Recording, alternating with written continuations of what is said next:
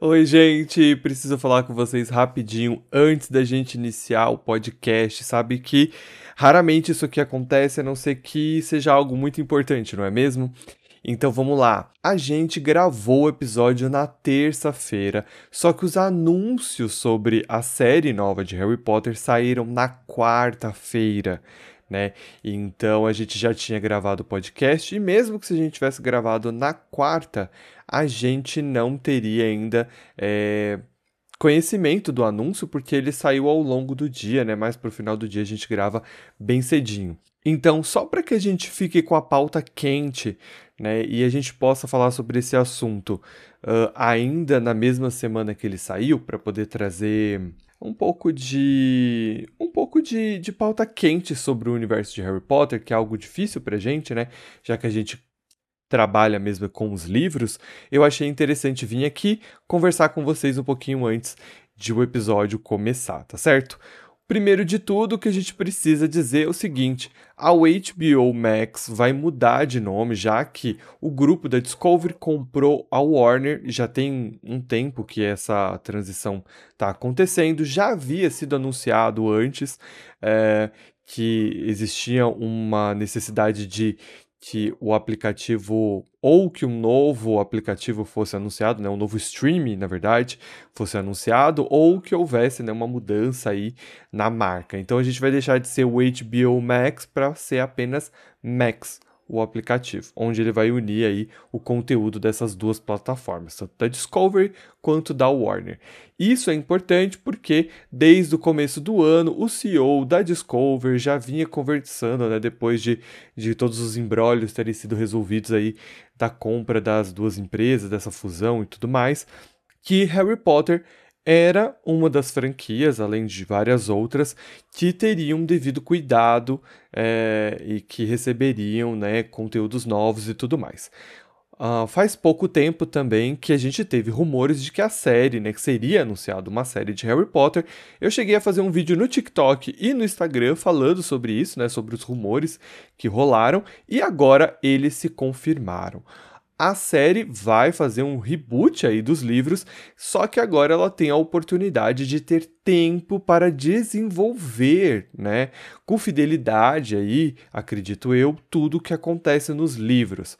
Então, está se programando para ser uma série aí uh, que irá adaptar cada um dos sete livros de Harry Potter, ou seja, é uma jornada ambiciosa com um gap de 10 anos, ou seja, é um, é um trabalho muito bem, pens bem pensado para ser construído a, a um longo de bastante tempo, ou seja, 10 anos para que você tenha todos os sete livros produzidos. O interessante disso é justamente a gente poder ter uma fidelidade em questão de conteúdo de Harry Potter, ter tempo para poder trabalhar, o que um filme de duas, três horas não consegue fazer a gente vai ter aí, sei lá, se a gente pegar uma, se a gente pegar oito episódios por temporada, a gente vai ter oito horas de Harry Potter, oito horas para adaptar, por exemplo, Harry Potter e a Pedra Filosofal e assim sucessivamente.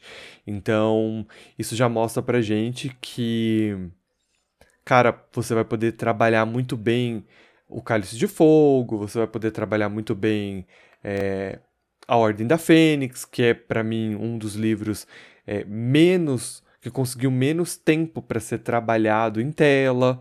Uh, tem o Enigma do Príncipe, que foi completamente destruído na adaptação ali, se perdeu muitos dele. E aqui eu já estou falando mesmo já como fã mesmo e, e pensando no que pode ser feito. Mas o que a gente tem de informações até o momento é isso.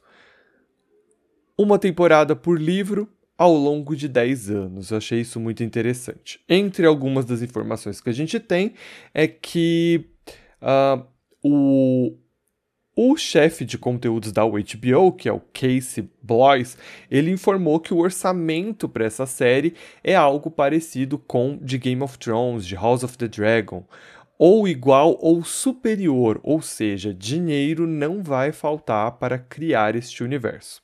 Outra informação que a gente também precisa comentar é algo bem interessante e polêmico, e vocês conhecem muito bem a minha opinião.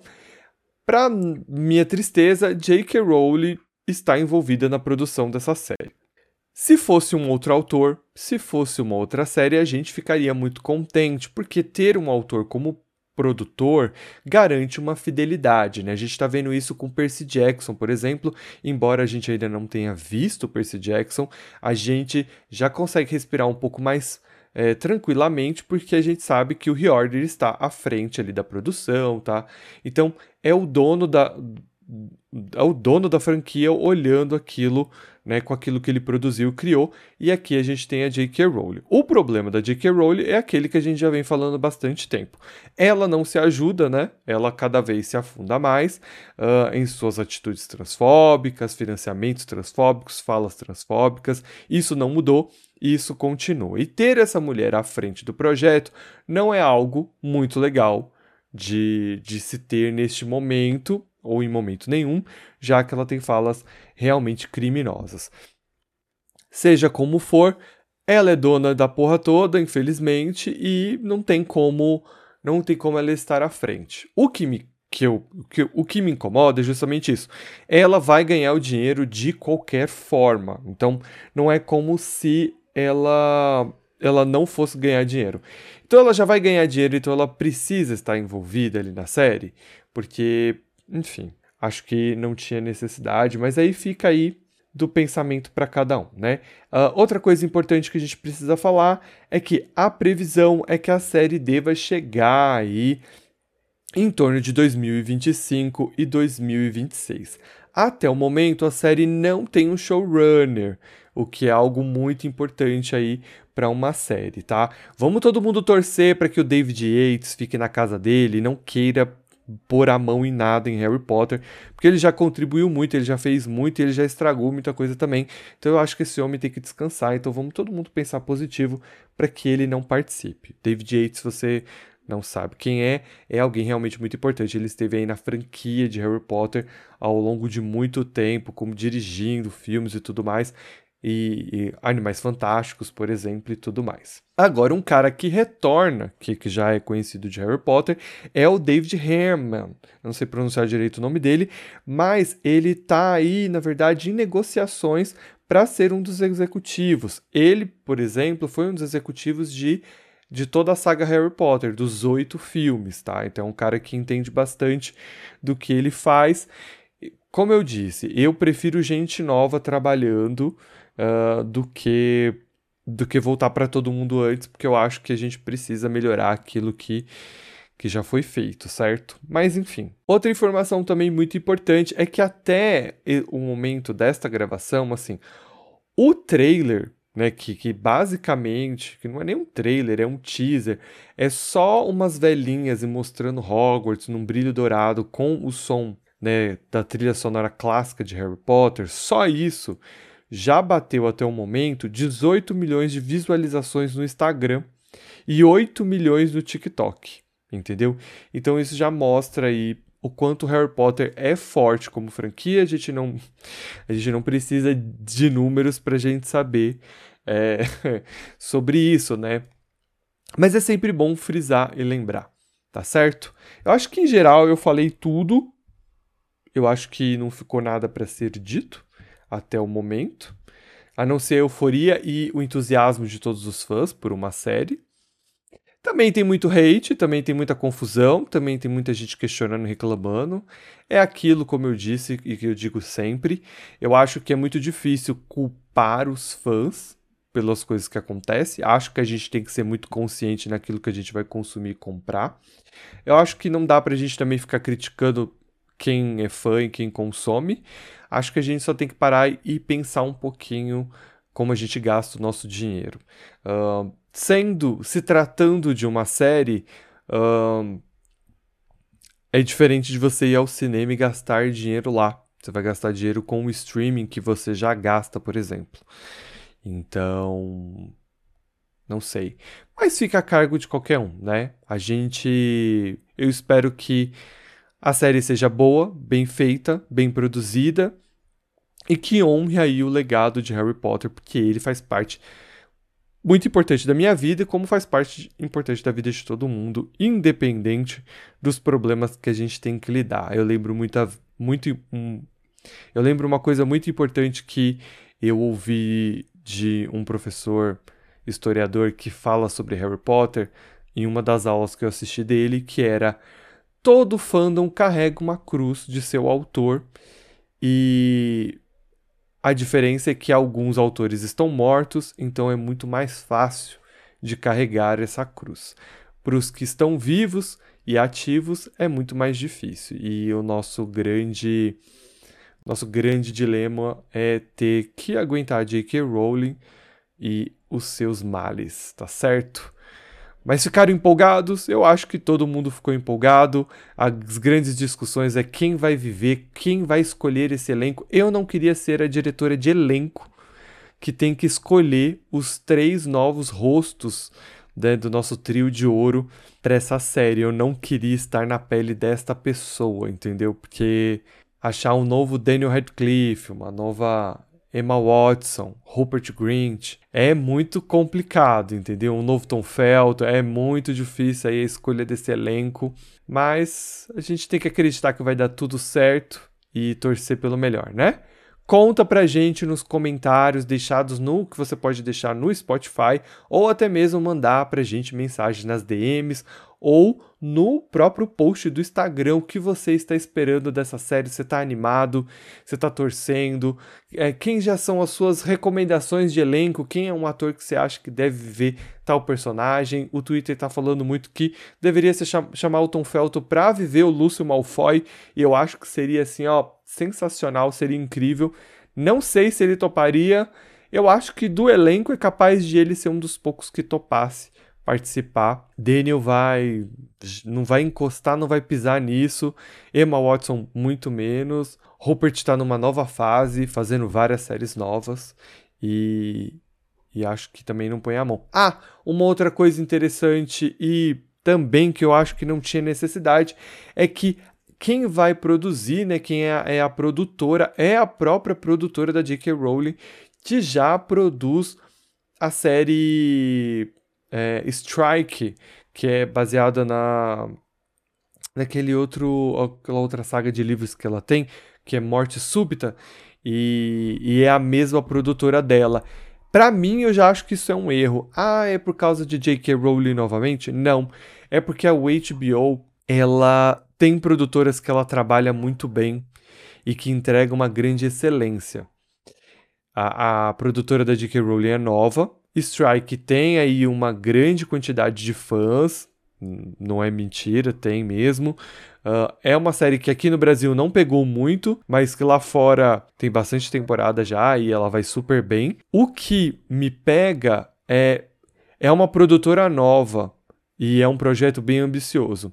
Então, um, e a HBO sabe. Pro, e se tem uma coisa que a HBO sabe, não é só ter dinheiro, mas é saber gastar dinheiro. E eu digo isso assim com propriedade porque eu consumo muito conteúdo de lá. E eu posso listar Game of Thrones, House of the Dragon, Succession, The Last of Us, entre várias outras. Por exemplo, esse ano a gente tem House of the Dragon, Succession e The Last of Us que vão estar concorrendo entre si para poder ganhar o Emmy uh, ganhar nas premiações aí televisivas, ou seja, a HBO ela conseguiu engatar três produções dela de excelência esse ano para a grande gama de premiações que vai vir esse ano. Então ela mesma está concorrendo com ela mesma. E quem assistiu The Last of Us sabe que foi um trabalho incrível.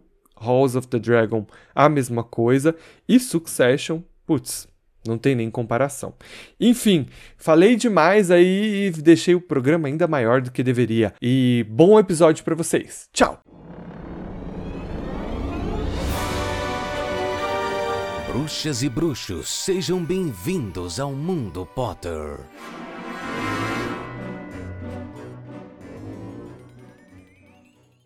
Sejam todos muito bem-vindos a mais uma edição do Mundo Potter. Eu sou Itamar Santos e semanalmente a gente tem um encontro para falar de Harry Potter, mais especificamente a gente comenta capítulo a capítulo dos livros. Nessa temporada estamos falando sobre Harry Potter e a Ordem da Fênix, Nosso episódio de número 108, capítulo de número 9, As Tribulações da Senhora Weasley. E eu não faço nada aqui sozinho com vocês, o meu amigo Paulo Rodrigues. Salve! Como é que vocês estão? Tudo na paz? Tudo firme na quebrada?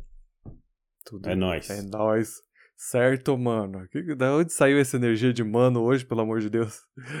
Não sei, ela veio assim, normal, natural, fluiu. Eu tava de boas até agora, mas ela, ela chegou em mim bem nesse momento, então eu, eu gostaria de, de utilizá-la. Ah. Acho que eu vou passar o, o episódio inteiro falando né, Iaé. Nossa, Deus. Segurem os dos cintos aí, galera. Apertem os cintos, na verdade, né?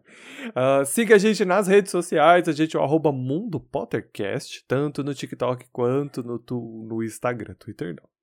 Eh, eu sou o arroba Itacente e o Paulo é o arroba RodriguesPH. Lembrando... Spoiler, Hum. ele leu. É, eu li. é por isso que a gente tem pauta. É, é roteiro, né?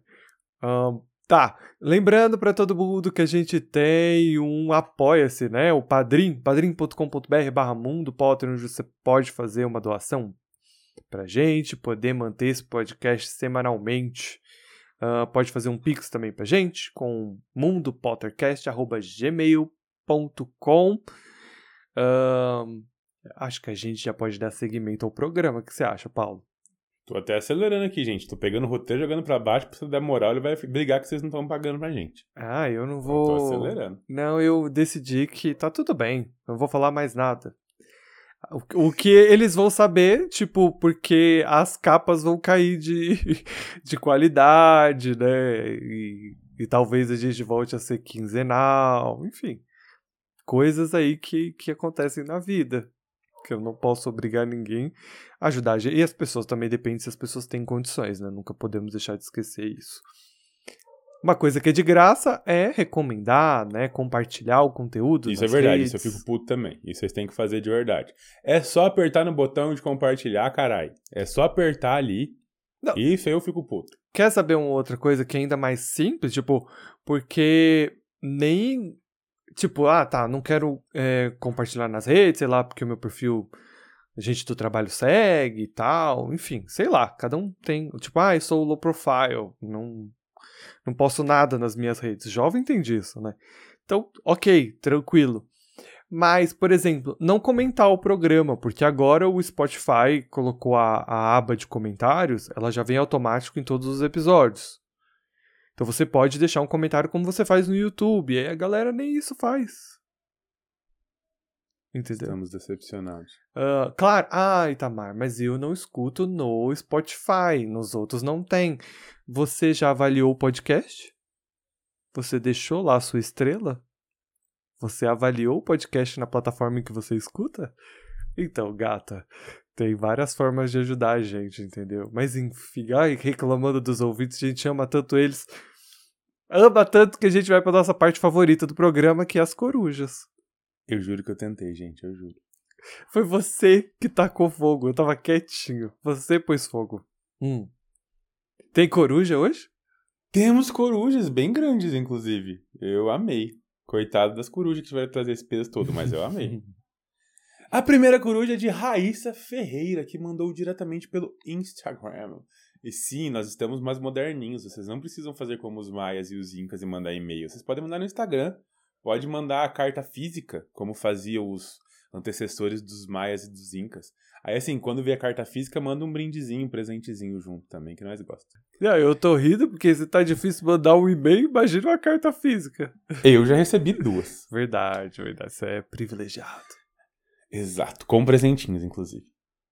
Enfim, o e-mail, que não foi um e-mail da Raíssa, diz o seguinte: Olá, pessoal, esta é uma coruja, tudo bem com vocês? Raíssa escuta a gente presta atenção, que a gente fala, gente, quando vai mandar alguma coisa, explica que é uma coruja para poder aparecer, tá vendo? Raíssa nunca decepciona. Nunca. Eu tô bem, graças a Deus, e vim aqui comentar um pouco sobre o próximo episódio. Que na verdade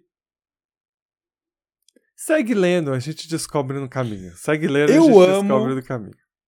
Eu amo quando a Molly defende o Harry como se fosse a mãe dele. Eu sou mãe e entendo bem essa sensação. A escrita é tão bem feita que passa pra gente a sensação de que ela defenderia o Harry com toda a garra, sem medo do conflito. Bom, a gente vai ver bastante disso neste capítulo que nós vamos falar hoje. Não sei se é o capítulo que a Raíssa está se referindo, mas eu sei que no capítulo de hoje a gente tem a gente tem coisas aí da senhora Weasley. Outra coisa que eu queria pontuar é a relação dos Sirius com o Harry. Eu sempre tive a sensação que a Molly pontuou na discussão que o Sirius acha que o Harry é o pai dele. Eu acho que ela quis dizer que o Sirius acha que o Harry é o pai do Tiago. Do, do, do, que, não, calma. Ela quis dizer que o Sirius acha que o Sirius é o pai do Harry. Não, eu acho que ela quis dizer que os, o Harry é o James, ou o Tiago, caso. Ah, entendi, entendi. Como ele não teve um convívio com o Harry, sim com o Tiago. Não consigo ver o sentimento do padrinho genuíno da parte de Sirius. Sinto que ele quer preencher o lugar de melhor amigo que o Tiago deixou com o Harry. O que vocês me falam sobre isso? Eu posso começar falando. Você quer começar falando ou eu falo? Pode. Você gosta de massacrar o coitado do Sirius, vai? Não, Aproveita. não vou massacrar o Sirius, não. É que vamos pensar na linha cronológica da vida do Sirius. Sirius estava lá, vivendo a vida dele. É, Tiago casou, teve filho. É o melhor amigo. E eles eram inseparáveis. O melhor amigo dele é assassinado e ele vai pra prisão. A vida dele parou ali. Acabou. Ele passou anos preso e, e ele. Eu não sei se você supera um luto em Azkaban. Não, não tem como superar um luto em Azkaban. E aí quando. E aí a gente não sabe o quão debilitado ficou a mente dos Sirius, né? A gente não sabe disso. A autora não. Ela colocou ali que não tá, não tá estável. Mas ela também não dá muitas respostas a isso. Ela só. A gente vê que tem alguma coisa de errado. E aí, quando a gente começa a ver que o Sirius trata o Harry como o Thiago, tem um pouco disso. Tem uma coisa de que talvez o Sirius nunca tenha conseguido superar a perda do Thiago, e ele fica olhando pro Harry e ele não vê o Harry. Ele vê o Thiago. Porque o Sirius não conhece o Harry. O Sirius teve pouco contato com o Harry. Eles se conheceram ali no, no ano de Azkaban, mas eles não tiveram, tipo, trocas é, próximas. O Sirius teve que se afastar, eles se falam por carta. Por mais que o Sirius tenha sentimentos pelo Harry, e o Harry também pelo Sirius, uh, eles não tiveram tempo de verdade juntos para se conhecer. Né? Eu acho que é isso. Então eu acho que ele, ele acaba vendo o Thiago. E deve ser difícil para ele. Tô chocado, ele tirou todas as palavras da minha boca. Mas eu, eu, eu parabéns, você não, não, não, não judiou do coitado. Não. Não, mas agora falando sério, assim, é, eu acho que o Ito tem toda a razão. A gente tem uma visão do Sirius de que ele tá mentalmente são. Como se ele tivesse sarado, se curado e tá tudo bem. E realmente não tá tudo bem. Os Sirius não têm um, um tempo de amadurecimento muito grande, assim. A gente já comentou sobre isso, né? Por que, que a relação do Lupin com o Snape é mais ok do que a do Sirius com o Snape. Porque o Lupin, apesar de todos os problemas que ele tem, ele estava em liberdade, ele amadureceu, ele teve tempo para sofrer o luto, ele teve tempo para entender a situação das coisas, ele teve tempo para ficar velho. Sim, para chegar, chegar nos seus, sei lá, 40 anos, 30 anos, não sei quanto, não confesso que eu não lembro quantos anos eles têm agora, mas ele teve esse tempo de amadurecimento. E eu falava disso com um amigo, o quanto a gente muda quando a gente é mais novo, para quando a gente vai vivendo as coisas e, e, passando por coisas e superando coisas. A gente muda muito, assim. Coisas que eram extremamente importantes pra gente não são mais importantes, a gente não tá nem aí para elas mais. Coisas que nos deixavam irritados, simplesmente você olha e fala, ah, beleza, paciência. E o Sirius não teve isso. O Sirius, ele, como o Ita disse, foi copreso depois da morte do melhor amigo, sendo acusado pela morte do melhor amigo e forçado a reviver isso diariamente, porque é o que o Dementador faz.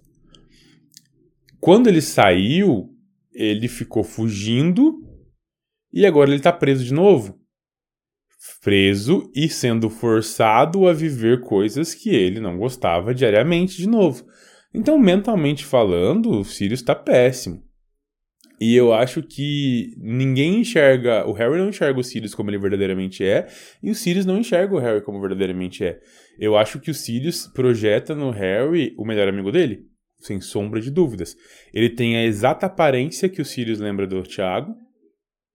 Ele tem um jeito meio rebelde, igual do Thiago. E o Harry é apegado no Sirius.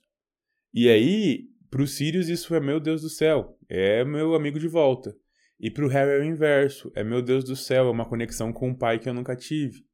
Porque é assim que o, que o Harry projeta. Ah, ele era o melhor amigo do meu pai, provavelmente eles têm a mesma essência, provavelmente eles são a mesma pessoa, são muito parecidos e é alguém que gosta de mim, então vou lá. É, o, o, Harry querer morar com o Sirius lá no terceiro ano é uma indicação disso. Tipo, você tá morando com um louco que até então tava preso, e porque um rato falou que ele não era culpado, agora você aceita e ama ele de todo, todo o coração? Não. Então é uma projeção de uma coisa que também falta nele. Então ninguém se enxerga como verdadeiramente é. A única diferença é que o Harry tem 16 anos, 15 anos, sei lá quantos anos ele tem, e ele é uma criança que tem um pensamento X. O Sirius, ele é um adulto que tem o mesmo pensamento X do Harry, porque ele não amadureceu. Então, é muito diferente, por exemplo, da Sra. Weasley. A Sra. Weasley acompanha o Harry há 5 anos. Ela viu o menino crescer, ela conseguiu ajudar ele, ela se preocupa com ele desde então, ela acompanha o crescimento dele desde então. Então ela tem um, um sentimento genuíno. Ela ama ele, né? Ela ama ele. E, e ninguém pode falar que não. Gente... Ela ama ele, fica claro isso, e ela defende ele, vai defender ele, como a própria Raíssa disse aqui em algum lugar, que é sem medo de conflito nenhum. Sim, Ela vai pra guerra. Ela enfrenta fucking Bellatrix Lestrange por causa da filha. Ela vai enfrentar qualquer um por causa do Harry, porque é o mesmo sentimento. Ela mata a Lestrange por causa da filha. É, esse é um amor de mãe. É muito bonito a compaixão da senhora Weasley. É muito bonito. O amor de mãe, na verdade, ele é isso. Ele é você enfrentar guerras que já são perdidas, que você nunca ganharia, e ganhar porque tem uma motivação correta.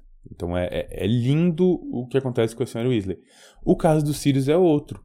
E aí a gente não consegue nem comparar quem tá certo ou quem tá errado. A gente voltar no capítulo que eu acho que é o que a Raiz estava falando, que é realmente quando o Sirius e a, e a Molly discutem para contar pro Harry lá, lá atrás. É... Não dá para comparar as duas coisas. É, é, porque agora, pensando bem, desculpa te cortar, é Mas, é que não acho que tenha que haver um certo e errado. Eu acho que é o. Você falou disso comigo agora uhum. há pouco. É o que o Sirius pode dar. Exato. O Sirius tá dando aquilo que ele pode. Ele, ele não consegue ser um padrinho. Ele tem um título. Ele, mas ele não consegue ser um padrinho. O que ele consegue ser é o que ele tá dando, que é um amigo do Harry. Ele mistura as coisas, ele não entende 100%. A gente pode olhar a relação do Harry com o Lupin, que é um bom exemplo. Porque o Lupin passou um ano inteiro com o Harry. Então, o Lupin, o Lupin é muito mais maduro do que o Sirius, por um milhão de motivos, porque cada personagem é um só, cada pessoa é um só.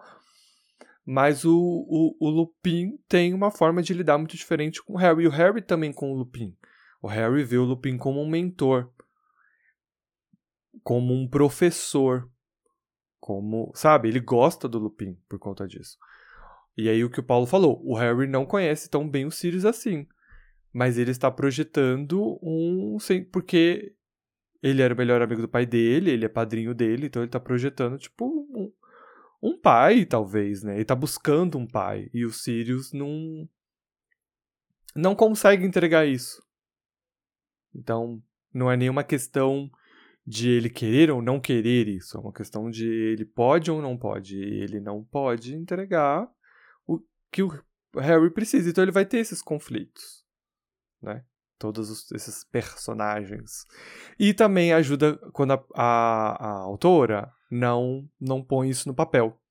Quando ela não fala, ela deixa só essas lacunas, a gente só pode fazer o quê? Teorizar, pensar, imaginar, refletir, tentar se colocar, mas não está escrito também 100%. Embora ela coloca vários indícios e coloca vários personagens questionando a sanidade do Sirius e a forma como ele pensa ou a forma como ele enxerga o Harry, que é da onde a gente tira aí todas essas informações para vocês, caros ouvintes. Tadã. Observação. Não sei se funciona assim, mas como o Ito está perdendo, quero ajudar ele com um pontinho. Paulo, você mora no meu coração também.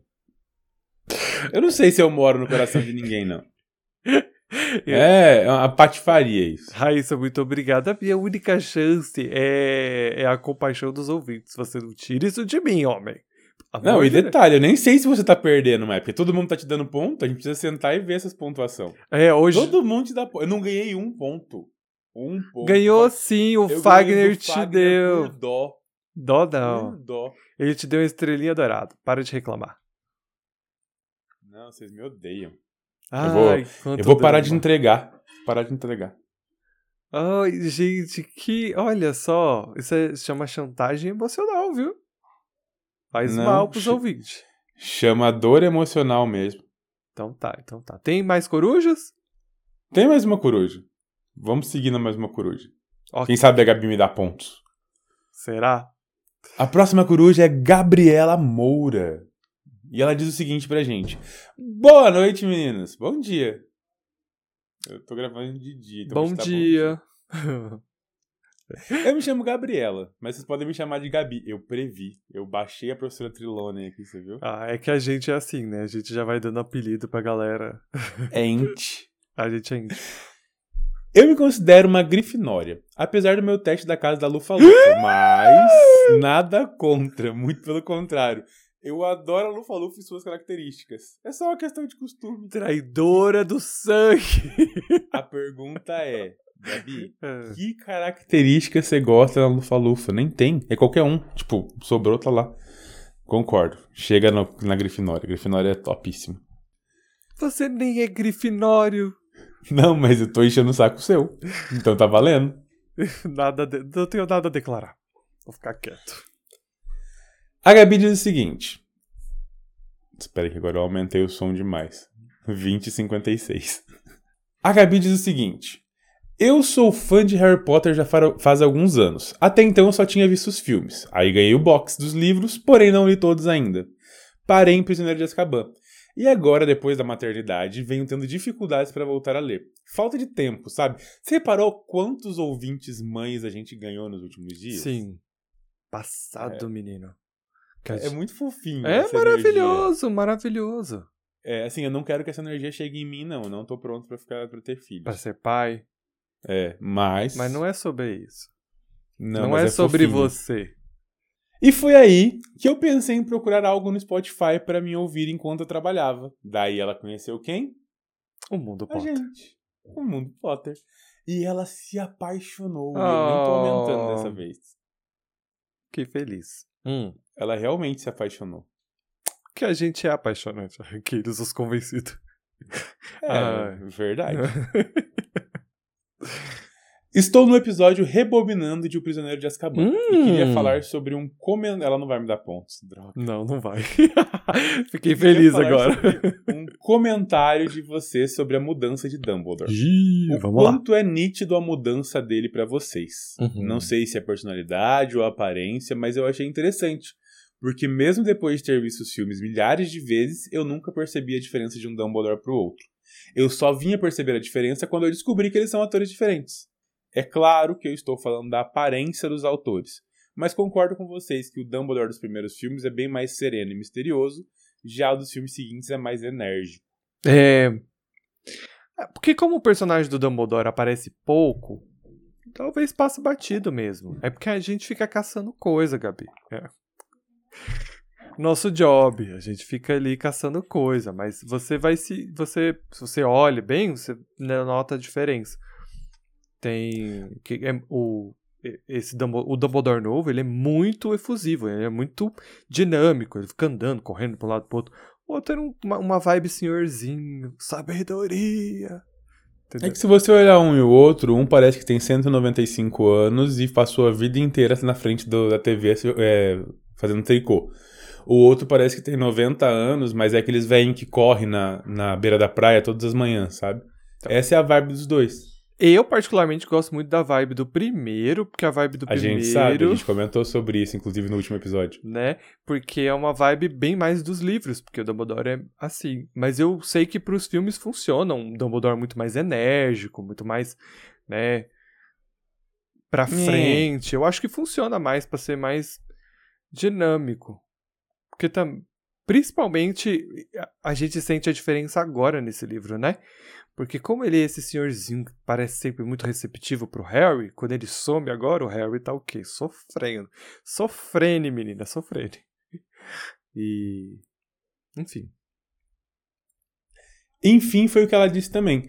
Estou amando acompanhar cada capítulo com vocês e não vejo a hora de alcançá-los. Parabéns pelo projeto. Observação.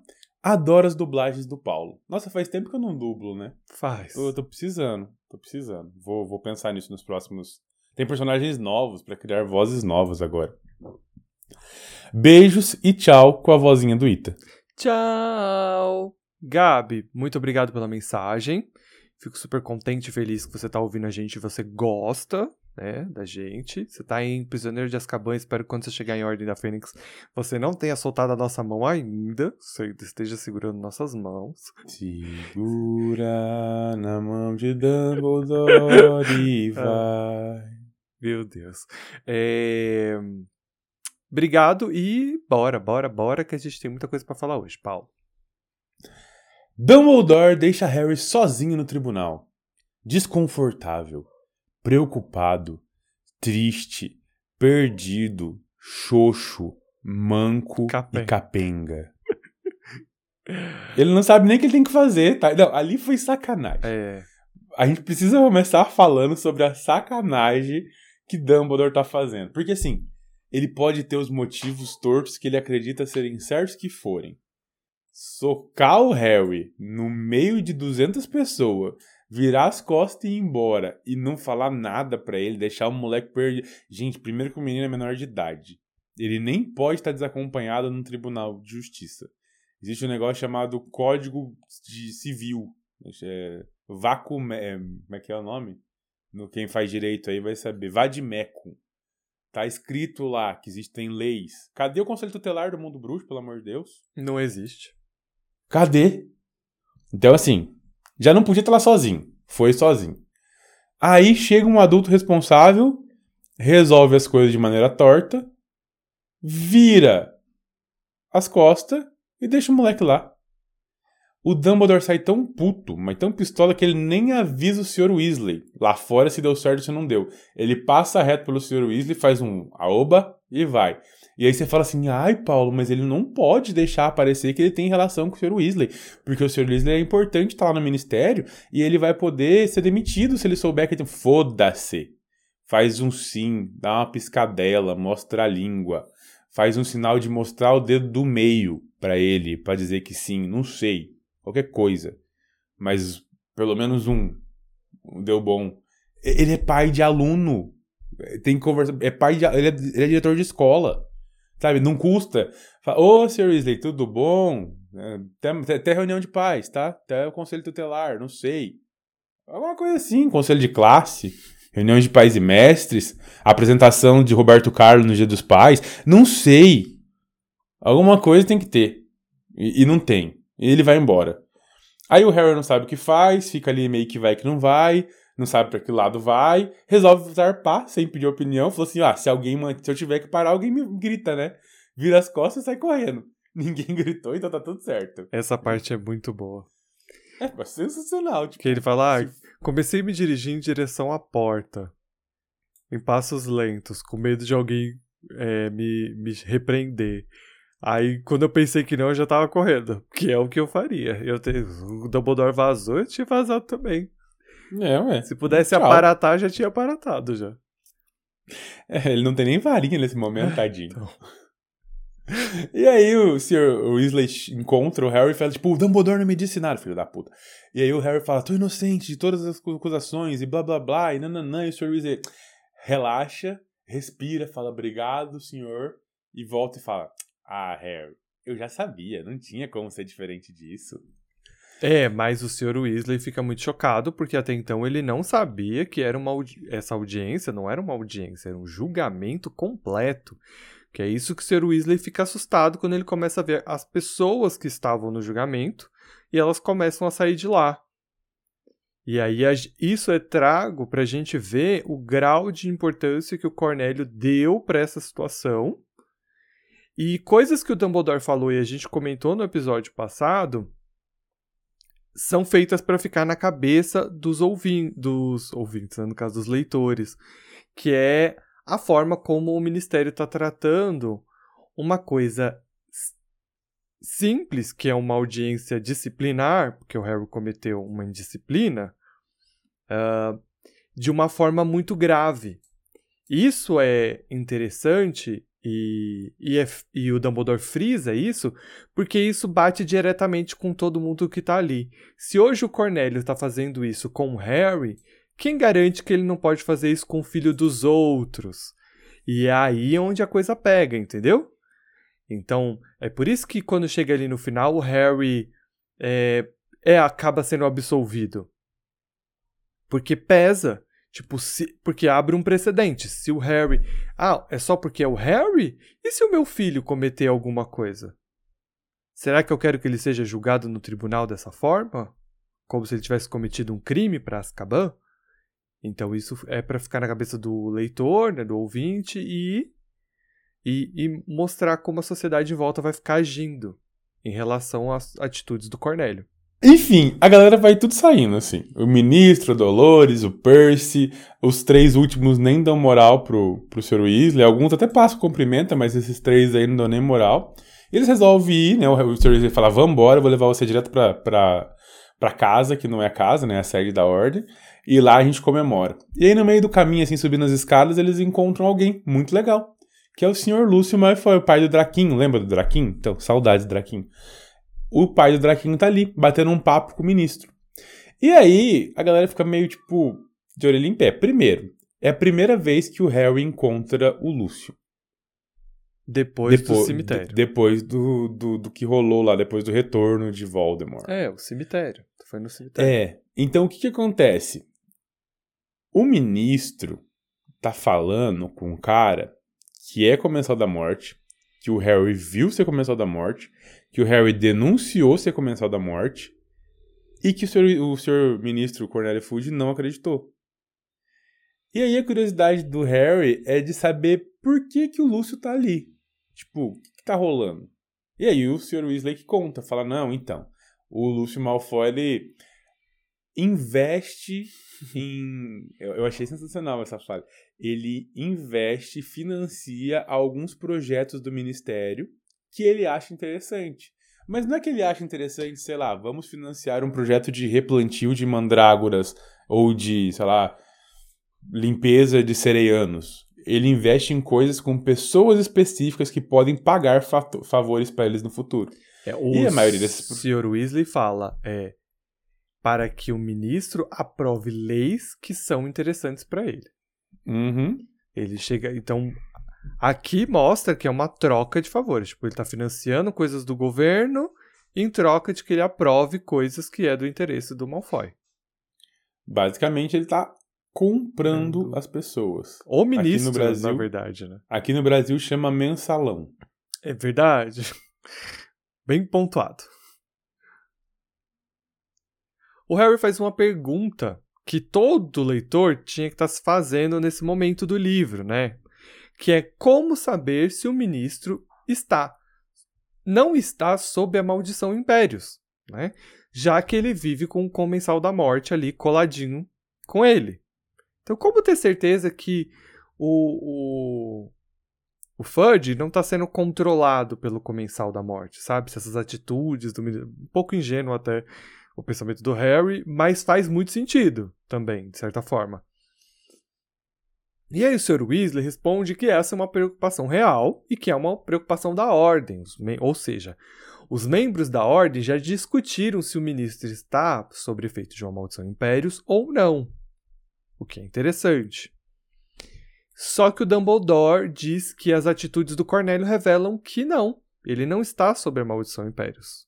Ele só está sendo burro, burro mesmo. É mais é, realmente a forma como ele lida com as coisas. E no final, o Cornelius já é controlado pelo Lúcio Malfoy. Então ele já está sendo controlado pelo Voldemort. Então ele não precisa que seja usado um feitiço para isso. Porque a manutenção do Império é alto de ser feito. Já que você controla totalmente uma pessoa. Então, alguém vai ter que ficar ali do lado dele o tempo todo, entendeu? Dando ordens e tudo mais. Então, é muito mais fácil controlar ele pelo dinheiro. E pela própria burrice dele. né? Ricos. Ricos. E aí, antes de voltar ao trabalho, né, o Sr. Arthur Weasley leva o Harry pra casa. Porque o Sr. Weasley, se você não, não lembra, ele tem um job aí pra fazer aí que a galera tá enfeitiçando coisas de trouxa. Acho que tem um diálogo bem interessante. Vasos sanitários. Vasos sanitários. E aí tem um, um diálogo interessante com o Harry, que ele fala que não é necessariamente perigoso o lance do vaso. O perigoso é as pessoas acharem que elas são superiores a ponto de fazer isso com os trouxas. É isso que é o verdadeiro problema. O perigo não estava nas atitudes, mas sim nos pensamentos. Nas não sei se vocês lembram, caso. há quatro anos atrás, quando a gente teve a eleição de uma certa pessoa, e aí todo mundo começou a se achar Deus por causa disso. Então é mais ou menos isso que acontece. Quando o, o, o Voldemort voltou, as atitudes de algumas pessoas começaram a falar assim: nossa, estou sendo identificado pelos pensamentos do fascista que vai nos governar. Assim, só um adendo, só pra gente não deixar esquecer. Beijo, pode continuar aí. Uhum. Então é bem interessante esse diálogo. O Sr. Weasley tem que levar o Harry para casa antes de cumprir o seu job. Eles acabam passando pela fonte onde o Harry tinha feito aquela promessa de pagar os 10 galeões se tudo der certo. O Harry fica tão emocionado que ele não paga apenas 10 galeões. Ele dá todo o dinheiro que tem no saquinho dele, que a gente não, não faz ideia, mas sei lá, deve, devia ter uns 50 galeões ali dentro, mais ou menos por aí. É bastante dinheiro. Ele vira e joga tudo pra fonte. Aí tem duas coisas. O Harry faz isso mais por uma superstiçãozinha, né? Dele ali. Por outro lado, é interessante porque é uma doação pro São Mungus, né? Pro, pro hospital onde o Lockhart tá, onde os Longbottom tá. Então é interessante a gente notar para onde que tá indo esse dinheiro. Ou seja, não é para fins ministeriais. Se Harry tivesse dado esse dinheiro pro ministro para patrocinar o coisa, era ele pedindo favores nesse momento. Harry foi burro. Ele podia ter falado: olha, seu ministro, eu, te... eu vou financiar aqui com 50 galeões um projeto é. seu. Você acredita então que o Voldemort voltou? eu acho que daria certo. Ai, ai. De volta na casa dos Black, né? Todos ficam muito felizes, comemoram bastante, o Harry se sente aliviado, e assim os dias seguem um pouco melhor. Então o Harry consegue voltar a ser um adolescente, esquecer um pouco aqueles problemas e vai vivendo. E assim, só para deixar claro, no livro é assim mesmo que acontece, tá? Eles estão num parágrafo lá no ministério, no outro parágrafo na casa. Não tem nenhum tracinho, nenhum pontilhado, nenhum. O tempo passou. É assim, pauleira. Sei que lute. É, é... Sabe quando você bebe vodka e aí o editor da vida vem e corta um pedaço da sua vida, é isso que aconteceu. O editor do livro veio e cortou um pedaço do livro. Eu não sei, porque eu nunca passei por isso, então não tenho como saber, mas deixo aí para quem sabe. Bem interessante essa, essa ref. mas assim, conforme os dias foram passando e a, a ida para Hogwarts foi se aproximando, o Sirius é que começou a entristecer. Porque a ideia de voltar a ficar sozinho começa a bater. Então o Harry tá super feliz, tudo, mas o Sirius tá triste porque eles vão para Hogwarts. E aí o Harry começa a se sentir culpado por conta disso. Né? Embora ele queira muito ir para Hogwarts, ele começa a se sentir culpado pelo fato do Sirius estar triste.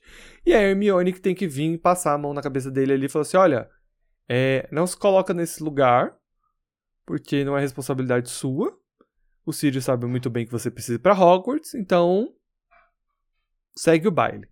Lembre que no começo a gente já começou falando sobre a saúde mental dos Sirius, isso é questionado novamente nessa parte do capítulo, onde se fala muito novamente sobre toda essa discussão de o padrinho não ver o Harry como um padrinho, e sim como um amigo e blá blá blá. Eu vou fazer blá blá blá, mas é um assunto importante, mas é que já falamos sobre ele, né?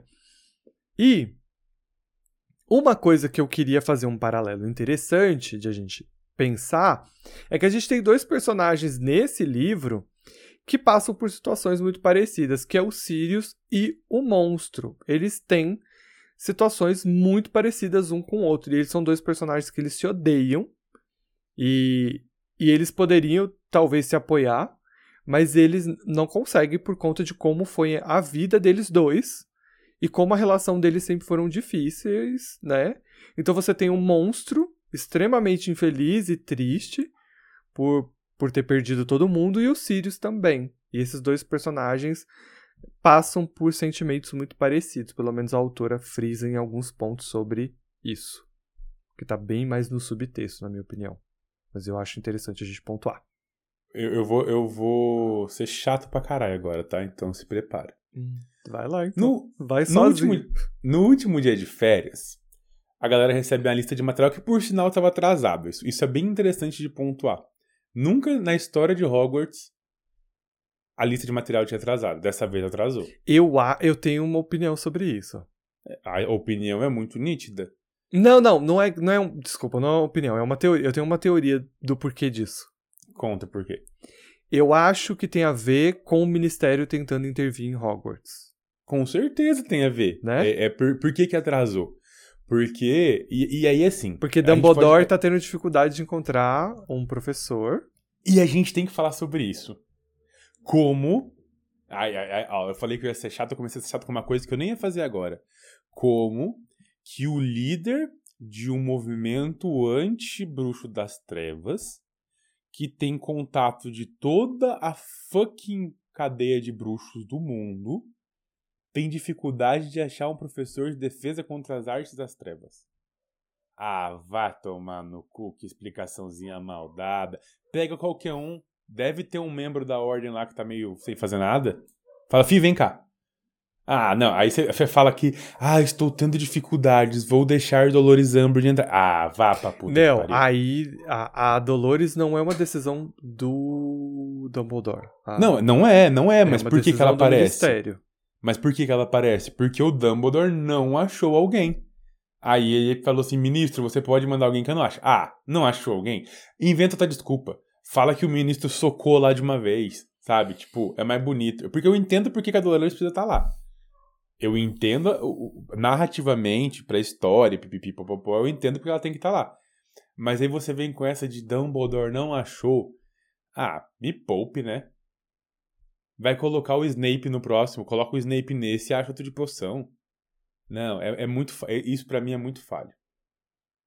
Muito falho. Você quer comentar alguma coisa ou eu posso reclamar do que eu realmente queria reclamar? Pode reclamar, eu tô em paz. Tá, então eu vou, vou seguir. Todo. Eu, eu não sei, baixou o item em mim. Gente, desculpa. eita, então vai lá. E ainda lá. bem, porque o Ita não tá aqui hoje. Todo ano, dois alunos do quinto ano são selecionados pra casa pra se tornarem monitores. Uhum. E pra surpresa de todos, e de todos mesmo, assim, até da gente. Eu fico chocado com isso. Quem foi escolhido é o Ron. Uhum. A Hermione todo mundo já sabia. Uhum. É, é totalmente merecido. Uhum. Ok. O rolê é que todo mundo fica indignadíssimo. Tipo, o Fred, o Jorge, como que o Rony foi escolhido. O Harry fica invejoso. Uhum. Gente, vamos combinar que não deveria ser nenhum nem outro, né? Nem Harry, nem Rony. Uhum. Ah, é porque o Harry que merecia. E aí no final, da, lá daqueles, daqueles 200 capítulos, o Dumbledore vai falar: Ah, eu escolhi o Rony porque você já tinha muita coisa que pensar. Gente, o Harry não merece ser monitor também. Uhum. O moleque é um imã de problema. Uhum. Desrespeita toda a regra. Fala, bate de frente com o professor. Uhum. Não é essa a função do monitor. Então ele não deveria ser. Aí, como o Harry não podia, vamos botar o Rony. Não existe mais ninguém nessa escola? Ninguém presta? Os motivos de Dumbledore estão muito claros. Chama Pra mim. preferencialismo. Pra mim, estão muito claros quando a gente chegar nessa parte. Chama alunos preferenciais. Claro, preferidos. Todo mundo tem os seus preferidos. preferidos. Dumbledore está sendo imparcial. Uhum. Ah, Mas enfim, me incomoda isso. te incomodou? E- e me, me incomoda o fato de só ter o Harry e o Rony. Porque assim, não é como se o Rony fosse um bom aluno, porque ele não é. Porque os outros irmãos eram. Não é como se o Rony fosse, sei lá, respeitador das regras ou. Não! Do mesmo jeito que o Harry não é. Então eu não acho que tinha que ter sido o Harry e também não acho que tinha que ter sido o Rony. Aí vem um monte de militante falar, mas é uma reparação da justiça, porque o Rony nunca teve nada e pela primeira vez na vida ele. Foda-se, ele não merece.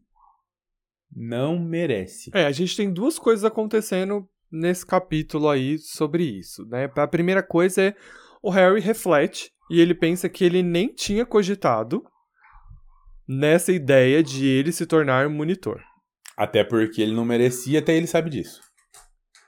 Aí ele começa a avaliar, e a gente tá se adiantando no roteiro, ele começa a, a refletir sobre esse cargo. E aí ele vê que, bom, se é algo que Dumbledore tá dando, então é algo que ele queria. Então é aí que ele, aí que ele se coloca. Aí tá, aí ele tem inveja, porque ele começa a pontuar o que o Ron é e o que ele é e os feitos que ele tem e os feitos que o Ron fez. E aí tem uma necessidade do texto, na minha opinião, de é ficar tentando fazer o Harry parecer um pouco com Voldemort, como se o Voldemort estivesse influenciando o Harry a ter esses sentimentos, quando na verdade eles são sentimentos normais, reais de um adolescente. Porque basicamente isso. Seu melhor amigo ganhou um prêmio, vamos chamar assim, e você ficou com inveja dele, porque aparentemente parece algo muito legal. E tá todo mundo eufórico e você queria em vez dele. O Harry fica aí pensando. E aí eu acho legal porque o Harry reflete em alguns pontos do tipo. Ele literalmente lista todos os feitos que ele fez. E eu acho isso legal. Não é legal o que está acontecendo, mas eu acho interessante de o Harry pontuar, porque a gente tem muito essa discussão do fandom sobre o que o Harry fez de fato e o que a Hermione fez, e aí a gente sempre fala, não, porque a sem a Hermione o Harry não teria chegado em lugar nenhum, babá. E aí quando o Harry pontua isso, a gente vê que ele de fato tem um ponto. Quando se trata de se defender contra as trevas, o Harry é muito mais bem preparado. No entanto, o Harry vai se tornar um professor neste livro. Então, o Harry, de fato, ele ele não é assim, ele não precisa tanto dos amigos quanto os amigos precisam dele nessa questão de se defender. Ele protagonista. Pre... Exato, é o poder do protagonista, entendeu? Então o Harry pontuando isso, eu acho legal é quando ele fica em conflito, que ao pensar que o Ron é... ao pensar que o, o Ron é inferior a ele, ele se sente mal por pensar isso do amigo dele aonde ele tá, sabe, que ele tá menosprezando o amigo dele. E aí ele bate forte nele. Ele fala, puta que. Tô falando mal do meu amigo aqui, entendeu? Tô desejando algo ruim pro meu amigo porque eu queria esse troço que até dois minutos atrás eu não queria. Entendeu? Então isso eu acho uhum. muito interessante do livro. É, a inteligência emocional dele de voltar é muito boa. Uhum. Tipo, no momento que ele foi, ele voltou. Acho isso legal. Mas, ele, mas aí que eu acho interessante também, de ela não ela mostrar que, embora ele reflita sobre isso, não significa que o problema foi resolvido. Porque é o que acontece na vida real. Às vezes a gente entende o que a gente está passando, mas isso não descarta o que a gente está sentindo. Sim. Então o Harry continua tendo esses sentimentos, mesmo ele sabendo que não é legal, que não tá certo e tudo mais. No entanto, assim, Harry fica ali com inveja, porque a senhora Weasley fica super feliz, ela concede uh, o desejo do, do Ron, né? Porque os outros três irmãos, irmãos foram monitores, então todo mundo pode ganhar um presente, um mimo. Tem uma passagem que eu gostaria de falar. Pode que falar. É, meu Deus, Rony, você é monitor como todos da família. Todos e aí o Fred fala assim, ué, mas a gente é o quê? Filho do vizinho? é maravilhoso. Eu acho isso sensacional. É maravilhoso. E, e aí, uh, o Rony tem isso, de o Rony não se sentir especial dentro de. Por mais que ele tenha amor, afeto, carinho da família, ele se coloca sempre nesse lugar de que ele está recebendo algo dos outros e não algo dele. Então o Rony não está questionando o merecimento dele, ele sabe que ele não merece. No entanto, ele vai falar isso pro Harry. Mas ele não consegue deixar de ficar feliz por alguém ter escolhido ele. Porque às vezes você não precisa ser escolhido porque você é o melhor para aquilo. Às vezes você precisa ser escolhido para se tornar alguma coisa, entendeu? Você Porque... precisa de um voto de confiança, você precisa de uma oportunidade. Então nem sempre é porque você merece, mas talvez você precise de uma oportunidade. Você sabe que tudo isso é muito bonito, mas que não funciona, né? O Rony é o pior monitor da vida. Sei, mas a questão Tá. é que o, o Rony não tá sendo escolhido pra ser o melhor monitor. Não é esse o objetivo do Dumbledore. Não tá escolhendo o, o Rony pra isso. O motivo do Dumbledore é outro. E é ruim do mesmo jeito. Que não vai dar certo. Mas não é esse o motivo. O legal é que o Rony vai se sentir bem em receber isso. E, e isso vai mudar um pouco o comportamento dele aos poucos. Pro amadurecimento do Rony é bom. Seja como for, o, a Sra. Weasley pergunta qual é o prêmio, né? Qual é o presente que ele quer. E ele fala que ele quer uma vassoura nova. E o Ron já se preocupa, porque ele sabe que a vassoura é uma coisa muito cara. E aí ele já vira e fala pra mãe: Olha, não precisa ser a melhor vassoura. Eu, eu só quero que ela seja nova. E isso é o que bate. Ou seja, não precisa ser perfeito. Eu quero algo que seja só meu, que ninguém mais teve. Eu quero sentir que é meu. Não pertenceu a Carlinhos, não pertenceu ao Percy, não pertenceu, não pertenceu a ninguém. É meu. Eu ganhei isso. Que isso é meu. Então isso eu acho foda, eu acho isso legal e acho isso interessante. Eu acho que o problema não é o Rony, pra mim o problema é o Dumbledore. Aliás, É. eu tenho problemas assim. Por que, que o Dumbledore que escolhe o monitor, sendo que tem professor das casas? Mas enfim, eu tô muito reclamão hoje. Eu vou, vou seguir. o Na verdade, Dumbledore é um grande problema neste livro. Até agora, é é tipo, a gente nunca questiona muitas decisões de Dumbledore. Elas parecem muito assertivas. Mas nesse livro em questão, tem muita coisa pra gente questionar de Dumbledore, né? Muitas coisas. Muitas atitudes que a gente fica tipo, putz, mas por que isso? Enfim, quem não tem nada a ver com isso é Hermione, porque ela merecia, tá certo, e ela tá felizona, e tem que tá mesmo, e pede a, a Edvirges emprestada pro Harry. Fala, Harry, empresta aí, porque se tem uma coisa que os meus pais vão entender é que eu virei monitora. Isso é a única coisa na fofo. vida. Achei E aí o fofo. Harry empresta, acho muito legal. O Harry e o Rony acabam conversando, o Rony tá ali é, expondo o seu, o seu distintivo. É importante pontuar que o, o Harry fica sozinho com a Hermione e ele não consegue disfarçar a frustração. E a Hermione sabe disso, então ela meio que sabe que, tipo, ele meio que tá descontando nela. Tipo, ele, ele não ele fala muito a contragosto o parabéns que ele dá pra ela, né? E ela saca isso, porque, bom, é a Hermione. E ele mesmo fala que ele não consegue disfarçar como ele gostaria. Então, quando ele vai parabenizar o Ron, aí ele teve um tempo para que ele conseguisse fingir melhor. Tudo resolvido, aliás, tudo explicado e nada resolvido. O Rony continua ali com seu distintivo e a senhora Weasley faz uma festa pra comemorar. Sim, ela tá, tipo, felizona, coloca uma faixa de parabenização, faz uma festa com um monte de comida e todo mundo tava lá. A ordem inteira, exceto Snape, que nem conta, ninguém queria ele lá mesmo, e o Dumbledore, que tá evitando o Harry. De resto, a galera foi chamada para curtir bastante, né? O Sr. Weasley tá conversando com o Sirius sobre o Malfoy, e aqui é importante porque ele fala que o Cornélio e o Malfoy estavam tendo reuniões secretas e que Dumbledore precisa ser informado, e o Sirius diz que vai resolver isso. A Tonks conta para as meninas que nunca foi monitora, pois é, ela nunca foi uma garota comportada. E eu acho legal como ela tá pontuando bastante essas mulheres, essas garotas nesse livro que tem comportamentos diferentes. E é legal que a Gina acaba vendo a Tonks como um, um modelo, talvez. Porque dá muito. exemplo um exemplo. não ser seguido. Não, eu acho que ela vê ela como um. Não, a Gina, a Gina se apaixona. A Gina tá muito. E é, e é umas coisas. É tão pouquinho. Se você passa assim, você nem percebe, mas se você olha com um olhar um pouco mais atento, você sente isso. Como a Gina gosta da Tonks e como Uhum. ela tá ali curtindo muito conversar e saber tudo dela e tudo mais. Eu acho que é uma, uma visão de uma irmã. Porque a, a Gina nunca teve uma irmã. E a Hermione nunca foi essa pessoa. A Hermione, ela não, não inspira em nada. E a Tonks, ela é muito parecida com os gêmeos na versão feminina. Eu, tenho, eu sinto essa vibe, sabe? Ela é piadista, ela é engraçada, ela é... Então é a irmã que a, que a Gina não teve. E que tem a vibe dela, né? Sim. Aí a gente segue, porque aí o Sirius fala que é, ele também não foi monitor, por motivos óbvios, né? Nem ele, nem o Thiago. Porque, enfim, não tinha condições. E o escolhido foi o Lupin. E aí, pra mim, isso é muito um foreshadowing. né, da decisão que o Dumbledore toma, porque na minha opinião, e aí conforme a gente for chegar nos, nos pontos em que isso sejam explicados, talvez isso fique mais claro, é que o Lupin foi escolhido no intuito de que ele pudesse controlar o Sirius e o Tiago, para que eles não se meterem, metessem em crenca.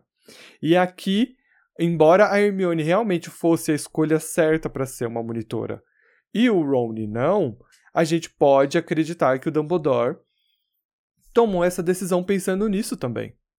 Da mesma forma como ele pensou com o Lupin em relação ao Sirius e o Tiago. Não sei o que, que, você acha disso, mas não acho que, tá, que, que vai funcionar, porque a gente sabe que não vai. Mas o que eu tô dizendo é, é o que o Dumbledore tá fazendo. É a mesma ideia, né? É a mesma ideia. É, não sei, eu nunca tinha pensado nisso, eu só fico revoltado mesmo. Só fica revoltado. Então tá bom. Os gêmeos estão comprando produtos contrabandeados do Mundungo. E essa parte é uma parte engraçada porque o Harry ajuda ali nas negociações, então os meninos conseguem um valor legal nos produtinhos porque o Mundungo estava querendo passar a perna neles. Uh, o Harry tem uma reflexão importante pro, pro segmento, que é ele não sabe como o senhor e a senhora Weasley reagiriam se eles descobrissem que é ele que está financiando os gêmeos. Então mostra muito Harry preocupado com como se eh, essas, essas pessoas são muito importantes para ele e se elas ainda veriam da mesma forma se descobrissem que ele está fazendo algo errado. É meio que isso. Uh, aí a gente tem a senhora Weasley pedindo ajuda para o tal armário, que é uma coisa que vem se construindo ao longo de vários capítulos, o armário misterioso que está com o bicho-papão. Ela pede ajuda para o Moody e ele relata que sim, é um bicho-papão. Ele pergunta se ela quer que ele resolva, que ele pode fazer isso fácil, mas a senhora Weasley diz que não, que ela mesma vai resolver. É sempre bom um pouco de ação. É sempre bom um pouco de ação. O Harry escuta o Queen conversando com o Lupin, aonde ele diz que faria mais sentido se o Harry tivesse se tornado monitor. E aqui as falas do Queen têm uma explicação, que é que talvez isso seria noticiado nos no Profeta Diário, e talvez isso melhorasse a imagem do Harry. Acho que é meio que esse o pensamento do Queen, não? Se é, Harry, e também é. pro próprio Harry, né? Tipo, demonstra um pouco de. Ele fala, demonstra um pouco de confiança no garoto. Verdade. Até pro próprio Harry sentir que, que ele tem, é passível de ter confiança, mas. Novamente, saber, né? Dumbledore está tendo atitudes que a gente questiona bastante. Como diria Sirius no terceiro filme, mais uma vez Dumbledore, aí era para ser Snape, mas Dumbledore botou sua cabeça inteligente para funcionar e chegou à conclusão errada. uh, o Alastor chama o Harry pra ele... Outra besteira. Outra mas segue. o Alastor chama o Harry para postar uma foto da Ordem da Fênix. A foto é bem triste, pois ele, ele vai apontando vários membros da Ordem. Tem uma necessidade do Alastor tentar confortar o Harry daquela situação e dá muito errado. Tipo, ele chama ele pra, tipo, o Harry, tipo, tá meio triste ali porque ele não é monitor. E fala, ah, vem cá que eu vou te mostrar uma coisa bem legal. E, na verdade, só piora tudo porque é os membros da ordem e cada pessoa que o Alastor vai apontando, mostrando e dizendo o nome, essas pessoas faleceram e elas estão todas rindo e felizes. E aí tudo piora quando o Harry vê os seus pais sentados na, no degrau ao lado de Pedro Pettigrew. Todos os três sorrindo para a foto. Então isso bate no Harry num lugar que não tem como ele segurar. Então a primeira coisa que ele quer fazer é tipo vazar dali. Vazar, ele quer. E aí a, a, consegue uma desculpinha e ele decide ir pro quarto dele. Só que antes de chegar lá, ele passa pelo corredor aonde a gente tem a sala onde está o armário. E ele escuta barulhos de lá e ele vai lá para poder verificar o que está acontecendo. Quando ele chega, ele já leva um choque porque no chão tá o Romney, tá o corpo do Ron estirado como se ele tivesse sido assassinado, tivesse morrido. Eu juro que eu imagino ele igual desenho animado com um X no lugar dos olhos. Eu imaginei ele meio pálido assim e tal. E o Harry fica assustado, mas ele lembra que acabou de ver o Ron lá embaixo, então não pode ser isso. Quando o Harry olha, a senhora Weasley está num canto da sala chorando muito. Então o Harry se toca de que é um bicho, é o bicho-papão que estava no armário. Só que é interessante porque o Harry congela também. Ele não consegue agir. E isso é interessante e importante para a gente pontuar. Aos poucos, o bicho-papão, toda vez que a senhora Weasley usa o ridículos, ele se transforma numa pessoa morta. Em vez de se tornar, tipo, alguma coisa engraçada e tudo mais para ser destruído, ele vira alguém. Então, a gente tem o Ron primeiro, aí a gente tem o, é, o Sr. Weasley, a gente tem o Carlinhos, a gente tem o Gui, a gente tem o Percy, a gente tem a Gina e a gente tem o Harry. O último e que fica ali estirado, como bicho-papão, é o Harry. E a senhora Weasley em prantos. O Harry não consegue agir a não ser falar com a senhora Weasley, tentar falar com ela para ela correr, para ela sair dali. Mas o, o bicho-papão e a senhora Weasley se mantêm cada um num lugar ali. O que eu queria dizer é, a Hermione não tá aí. Você percebeu? Uhum. Isso é para mostrar muito como a senhora Weasley enxerga o Harry realmente como um membro da família. Ah, não é que ela não gosta da Hermione, nada disso, mas é porque ela é amiga dos seus, dos seus filhos. O Harry, ela realmente vê como um membro da família. Então aqui, se é, tem alguém que tem alguma dúvida, acho que a gente, a autora quis mostrar que uhum. acabou, o Harry é um Weasley, pelo menos na visão da senhora Weasley, ele é um. Ele é um membro da família. Então o Harry já é um membro da família antes de se casar com um, tá? E aí nesse momento a gente tem o Lupin, o Sirius e o Alastor chegando, ou seja, porque o Alastor pode ver através de parede, ele viu que deu algum ruim lá em cima, então todo mundo vai.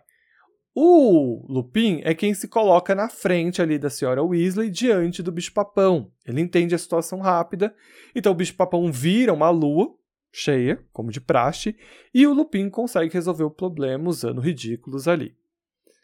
O Lupin também é quem consola a senhora Weasley no primeiro momento, é para quem ela abraça, ela vai chorar bastante, e é com quem ela começa a conversar sobre tudo o que está acontecendo.